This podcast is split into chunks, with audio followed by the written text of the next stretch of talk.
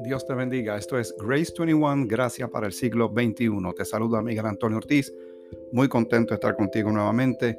Y ya en este estudio que nos ha tomado bastantes episodios del poderoso capítulo 8 de la Carta de Romanos, como si estuviéramos en un, en un avión, ya estamos viendo las luces de la pista del aeropuerto.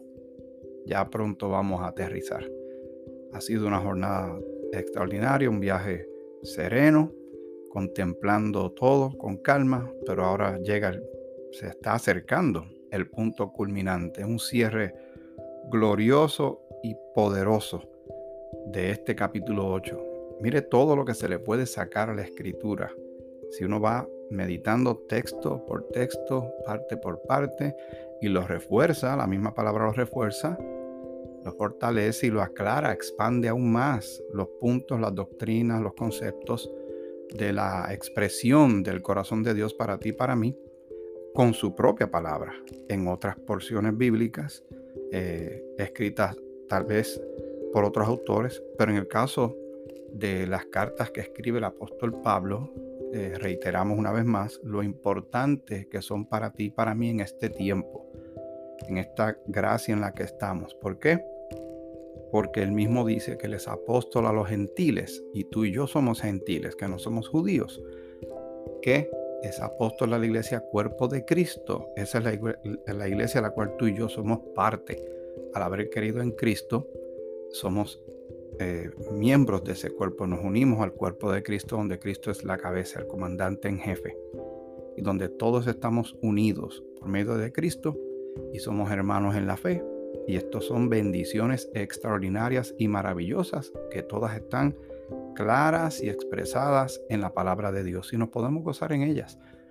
Así que espero que te esté gustando. Ya estamos finalizando este capítulo 8 poco a poco y después pues consideraremos otras cosas. Pero en el nombre del Señor esto ha sido maravilloso. Yo he visto esto en otras ocasiones, pero siempre hay otro ángulo distinto, otro destello de la gloria de Dios donde el Señor va ampliando el conocimiento que nosotros tenemos de las cosas. Cuando creemos que ya había revelado algo, de una misma porción, uno sigue sacando aún más verdades. Que, no es que se contradiga y es que no nos dejó corto en la primera vez que lo vimos, es que es aún más y más profundo. Es maravilloso. Por eso la palabra de Dios realmente es viva y es eficaz. Y es eterna, ciertamente es eterna. Nos quedamos en el versículo 31, ya casi, casi finalizando. Pero no vamos a finalizar en este episodio. Vamos a considerarlo tal vez en el próximo. Pero en este hay varias cosas que hay que observar con gran detenimiento. Y comienza diciendo, ¿qué pues diremos a esto? Y cuando el apóstol formula la pregunta, realmente viene arrastrando viene uniendo, empatando todo lo demás que comenzó desde el versículo 1, donde decía de, este capítulo que ninguna condenación hay para los que están en Cristo Jesús. Y luego va trayendo más bendiciones, más verdades para ti y para mí. Y dice, ¿qué pues diremos a esto con relación a lo que venía anterior a esta porción bíblica? Hace la pregunta y luego hace esta expresión esta declaración. Si Dios es por nosotros, o sea, si Dios está, si nosotros estamos con Dios y Dios con nosotros y sabemos que así es, si Él va adelante, si Él libra nuestras batallas, si Él nos da salvación, si Él nos da tantas bendiciones espirituales en Cristo, si Él nos adoptó y nos adoptó como hijos completos, absolutos, o sea, eso es es así de, cierto y así de, de, glorioso y maravilloso. Si Dios es por nosotros, entonces vuelve y hace otra pregunta. ¿Quién contra nosotros? Si Dios está por delante, si Dios es nuestro guardador, nuestro cuidador, nuestro protector, nuestro salvador en Cristo, nuestro castillo, él es la fuerza nuestra si Él es todo eso, ¿quién? ¿Quién dice contra nosotros? Y hay tantas cosas que nos atemorizan en el mundo y que rápido se nos olvida esta realidad. de que Dios está presente con nosotros en toda circunstancia. En el día soleado, en el día lluvioso, cuando está todo bien y cuando las cosas andan muy mal. Como quiere el Señor está con nosotros y cuando se esté finalizando este capítulo lo va a reafirmar de manera extraordinaria y poderosa. Dios está presente. Cuando, y podemos hacer un resumen bien rapidito de algunos eh, eh, personajes bíblicos y, digo personajes con mucho cuidado, realmente son, son figuras de, la vida real, estos son este, hechos históricos, como Abraham, que el Señor le dijo a Abraham, cuando se llamaba Abraham, después le cambió el nombre a Abraham, y, y le dijo que dejara todo y lo iba a llevar a otro lugar. Eso conllevaba que tuviera mucha fe y confianza en Dios y obviamente que Dios estuviera en el asunto y así Abraham lo hizo. Se llama el padre de la fe. Que se movió en fe sin saber dónde el Señor lo iba a llevar, tal vez pudiendo haber tomado de excusa que donde estaba estaba bien, que ya conocía todo aquello, estaba muy anclado en ese lugar, muy acostumbrado, era su zona de seguridad y de confort y el Señor lo mueve a otro lugar y la historia al día de hoy hay una nación que se llama Israel y tiene su punto de origen técnicamente en la figura de Abraham. Eh, el caso de Moisés. Moisés que fue criado en, un ambiente egipcio de palacio y la vida le cambió tanto que luego, como si fuera un tipo de Cristo que viene a salvar a un pueblo, pues eh, Jehová, el Padre, lo eh, designa a él, a Moisés, para que sea el que dirija la salida de el pueblo hebreo que estuvo tantos siglos esclavo en Egipto. Así que ¿Cómo se llevó esto a cabo? Porque estaba la presencia del Señor. La presencia del Señor iba por delante de ellos, iba guardando de ellos, iba proveyendo lo que ellos necesitaban. De eso hablamos no hace mucho en uno de los episodios eh, anteriores. El caso de Elías, que también el Señor estuvo con él presente cuando hizo esa obra poderosa delante de aquellos falsos profetas y, bajó fuego del cielo y consumió aquello que presentó Elías, mientras que aquellos profetas, por más que gritaron y pidieron y clamaron a su Dios, no, no recibieron nada porque es un Dios muerto. Y Dios estaba presente.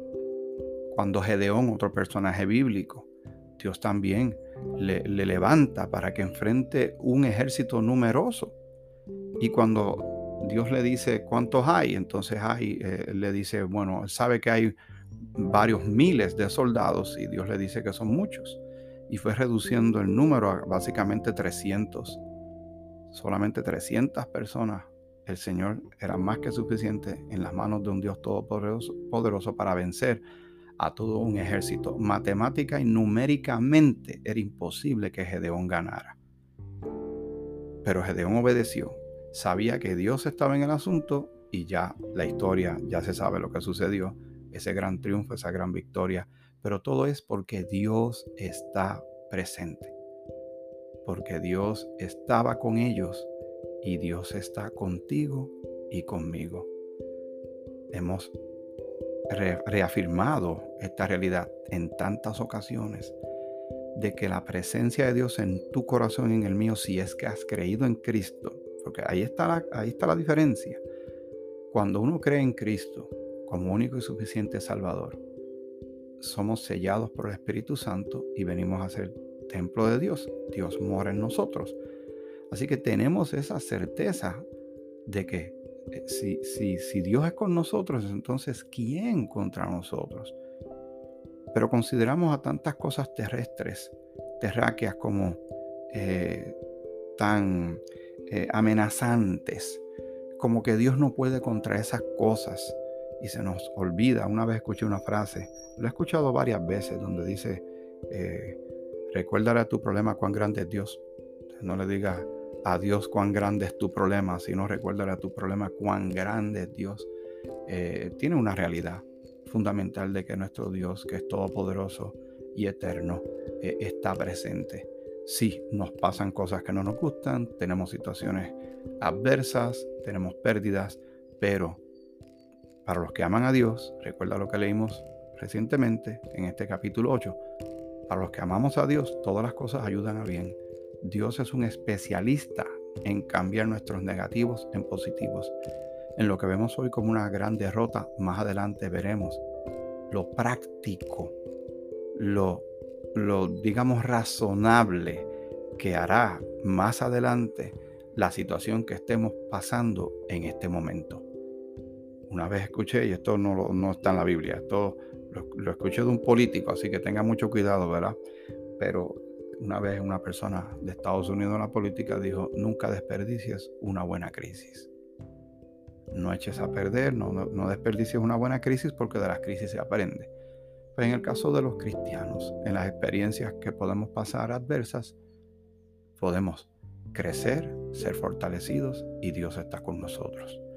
Así como sabemos que Dios estuvo presente con aquellos tres jóvenes en el libro de Daniel, Sadrach, Mesach y Abednego que lanzaron a un horno de fuego y sabemos que el fuego ni los tocó. Ellos eran tres, pero cuando el que los metió allá adentro miró, dijo, no eran tres, porque yo veo a cuatro. Lo estoy parafraseando, pero básicamente eso fue lo que sucedió. Y en el caso de Daniel, que lo lanzaron a un foso lleno de leones y al otro día salió como si nada. Estaba jugando con esos meninos, porque Dios les tapó las fauces, ¿verdad? Y no, solo, no lo devoraron. ¿Por qué? Porque la, constante en todos estos relatos es que Dios estaba presente Dios estaba en el asunto. Así que Dios está presente en tu vida, Dios está presente en mi vida, Dios está en medio de esto que estamos viviendo. Al momento que tú estés escuchando esta grabación, no sé cómo está tu vida, no sé cómo, cómo está la mía, que Dios nos cuide, ¿verdad? Pero sea lo que sea, Dios está con nosotros. Y si Dios es por nosotros, entonces la pregunta tiene toda validez. ¿Quién contra nosotros? Muy bien, el versículo 32. Y aquí se está viendo en, como si fuera una lupa. Las lupas eh, son unos instrumentos de, de cristal, un lente que amplifica las cosas para verlas en mayor detalle. Ahora, como si fuera una lupa, una lupa bíblica de parte de Dios, veamos eh, y nos recuerda lo que Él hizo en favor tuyo y mío con su Hijo Jesucristo y el sacrificio tan grande que Cristo hizo en la cruz. El favor más grande que se nos ha hecho en la vida, que Jesucristo, un inocente, el Hijo de Dios, fue a la cruz cargando tus pecados y los míos, recibiendo el castigo que era nuestro. Toda la ira de Dios cayó sobre su Hijo, porque la paga del pecado es muerte. Alguien tenía que hacer el sacrificio, pero ¿quién sobre la faz de la tierra podía hacer un sacrificio santo y agradable a Dios si todos somos pecadores? Pues por amor tan grande, el amor tan grande que Dios nos tiene, Él resuelve nuestro dilema existencial enviando a su Hijo Jesucristo a morir en la cruz por ti y por mí. El que no escatimonia a su propio hijo, dice versículo 32, o sea, no consideró ni el precio, el precio fue alto. Era entregar, era primero hacerse presente en forma humana, naciendo en el pesebre, ¿verdad? Y crecer para luego ministrar por tres años y medio, para entonces culminar eh, llegar hasta la cruz y entregar su vida, porque ese era, e, el precio era, tenía que haber derramamiento de sangre. Recuerden desde el Edén, cuando Adán y Eva trataron de tapar su culpa y su vergüenza utilizando sencillamente unas hojas. Eso no era suficiente. Dice la misma escritura que Dios les, les, les proveyó a ambos pieles. Así que esa piel estaba sobre un animal ya se está viendo desde ahí hacia el futuro y luego lo que se vio, lo que hacía eh, los sacrificios que Jehová le mandó al pueblo de Israel que hicieran en el tabernáculo y tenía que presentar animales, luego en el templo se presentaban también sacrificios, todo era, era un indicativo de que tenía que haber un sacrificio, tenía que haber muerte y tenía que haber derramamiento de sangre, pero eso sería simplemente, era una manera de, de mirar, pero no era la obra completa y absoluta. La obra completa y absoluta sucedió perfectamente, eternamente, completamente cuando Jesucristo fue a la cruz del Calvario.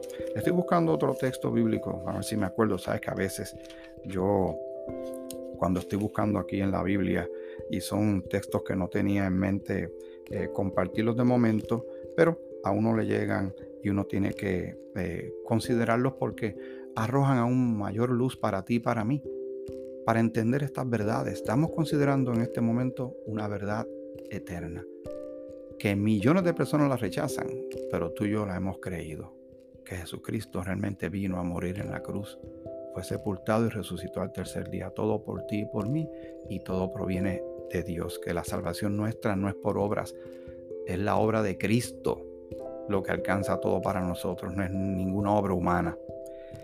Dice eh, en Colosenses el capítulo 2, dice eh, en el versículo 13, y a vosotros estando muertos en pecados y en la incircuncisión de vuestra carne, os dio, vida juntamente con él, perdonándoos todos los pecados, anulando el acta de los decretos. ¿verdad? Y recuerden que dice que la paga del pecado es muerte, eh, ¿verdad? Eh, se, supone que Dios nos destruyera y la condenación eterna para todos nosotros era, no había, no había de otra, porque nosotros no podíamos salvarnos nosotros mismos. Pero mire todo lo que está haciendo el Señor en favor tuyo y mío. No está escatimando, perdonando todos los pecados, anulando el acta de los decretos que había contra nosotros, que nos era contraria, quitándola de en medio y clavándola en la cruz y despojando a los principados y a las potestades, los exhibió públicamente, triunfando sobre ellos en la cruz. Para el creyente la cruz es, victoria, es, es un símbolo de victoria, es una realidad, no nos avergonzamos de ello. Ahora, no adoramos una cruz, ni, ni tampoco estamos llevando eh, cruces y, hay quien las usa y después cada uno determina por qué lo hacen. Eso eh, no es que sea ni bueno ni malo, ¿verdad? Es que eso no es un amuleto, eso es una, un recordatorio, vamos a ponerlo de esa manera, una especie de, de recuerdo de lo que se hizo en favor de nosotros. Pero nuestra fe y nuestra confianza está puesta en un Señor que está vivo, que está en los cielos y que mora en nuestro corazón también. Dice, el que no escatimonia a su propio Hijo, refiriéndose a Dios, dice, sino que lo entregó por todos nosotros, ¿cómo no nos dará también con él todas las cosas? Si Dios dio algo tan grande, el regalo máximo, el favor máximo, la gracia máxima de parte de Dios para ti y para mí, ¿cómo no nos va a dar lo que necesitamos? Ahora bien, con mucho cuidado, Dios sabe que tenemos necesidad de cosas, ¿verdad? De un vehículo para movernos, de una casa para vivir en ellas. Pero las cosas que Dios sabe que nosotros necesitamos, Él sí las va a proveer. Paz, eh, identidad, destino, esperanza, amor, fortaleza, consuelo. Todas esas cosas, ¿cómo Dios nos las va a dar si nos dio a su Hijo? Esa es la pregunta que está haciendo. Si nos dio a su Hijo, ¿cómo no nos dará también otras cosas que necesitamos? ¿Cómo no nos dará también con Él, con Cristo, con Dios, todas las cosas? Salvación y muchas cosas más. Y, en, y, en, el ir y venir de nuestra relación con el Señor, seguro provee alimento, provee ropa, Provee para que vivamos en el mundo físico que estamos viviendo en este momento, pero también va a proveer lo que necesitamos para la vida venidera. Son tantas las bendiciones espirituales que tenemos en Cristo. Y, no debemos olvidar lo que sucedió en la cruz. Mucha gente solamente lo recuerda cuando viene la llamada Semana Santa, pero el creyente medita en esto más de una vez en la semana, porque realmente el precio fue bien alto, fue precio de sangre versículo 33. Vuelve y hace otra pregunta al apóstol Pablo. ¿Quién acusará a los escogidos de Dios? Porque ¿quién puede venir a hacer acusaciones contra nosotros que ya hemos sido reconciliados con Dios, que ya tenemos la salvación y el perdón de todos nuestros pecados? que hemos sido adoptados por Dios, que tenemos redención, que tenemos eh, la, santificación y todo por, por parte de Cristo. ¿Quién? ¿Quién viene a acusarnos a nosotros? Ahí está la misma contestación. Hace preguntas como retóricas, porque la contestación está ahí mismo, pero son buenas preguntas para tú y yo reflexionar. ¿Quién acusará a los escogidos de Dios? Dios es el que justifica. Dios es el que nos declara a ti y a mí justos, porque Él es el juez. Él estableció las reglas, nosotros violentamos las reglas. Y somos culpables. Pero ahora en Cristo hemos recibido la justicia de Dios por medio de Cristo precisamente. Y ya Dios no nos ve como culpables. Recuerden nuevamente el versículo 1 de este capítulo 8. Ninguna condenación hay para los que están en Cristo Jesús. Ahí está la clave. Es por ello que es imperativo que tú y yo, primero que seamos agradecidos y crezcamos en esta salvación, pero segundo que compartamos este mensaje con otros que desconocen estas cosas y siguen viviendo a sus anchas pensando que se van a salir con la suya. Y en Galatas dice claramente que Dios no puede ser burlado. Todo lo que el hombre siembra, eso segará.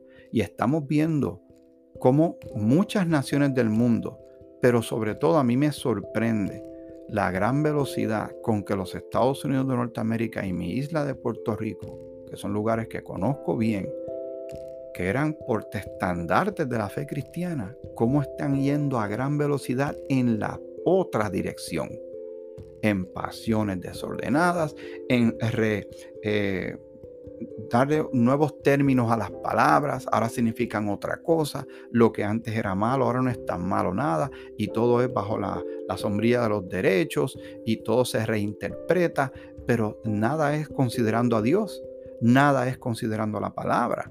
Y cuando un creyente quiere levantar la mano y decir, eh, con permiso, la Biblia dice, cállate la boca y lo mandan a callar. Ya viene este, ya vienen los religiosos estos pero ya ha habido persecución desde hace mucho tiempo, así que no nos debe sorprender. Pero es bien fácil de constatar en qué dirección van los países del planeta Tierra, que se van alejando a gran velocidad de Dios, de su salvación, de su voluntad, de su palabra, ignorando lo que sucedió en la cruz como si eso no tuviera nada que ver con ellos. Y se van a llevar tamaña sorpresa pero es nuestro deber llevar este mensaje de salvación para que alguien lo escuche. Alguien va a escuchar y alguien va a poner su fe y recibirá la salvación que tú y yo tenemos en Cristo Jesús. ¿Quién acusará a los escogidos de Dios? Dios es el que justifica. ¿Quién es el que condenará? Cristo es el que murió, más aún el que también resucitó, el que además está a la diestra de Dios, el que también intercede por nosotros. Recuerda lo que este mismo capítulo dice, que el Espíritu Santo también intercede por nosotros. Intercede, está de por medio entre Dios y nosotros, está Jesucristo. Gracias damos al Señor, qué muchos favores, qué gran gracia hemos recibido de parte del Señor. Ya vamos a ir poco a poco para ir terminando el capítulo 8, pero lo voy a dejar aquí porque viene otra gran pregunta. Y entonces sí, vamos a ir ya redondeando y le damos la gloria al Señor por este poderoso capítulo 8 de Romanos, por la poderosa palabra de Dios. Que el Señor te bendiga, te bendiga mucho.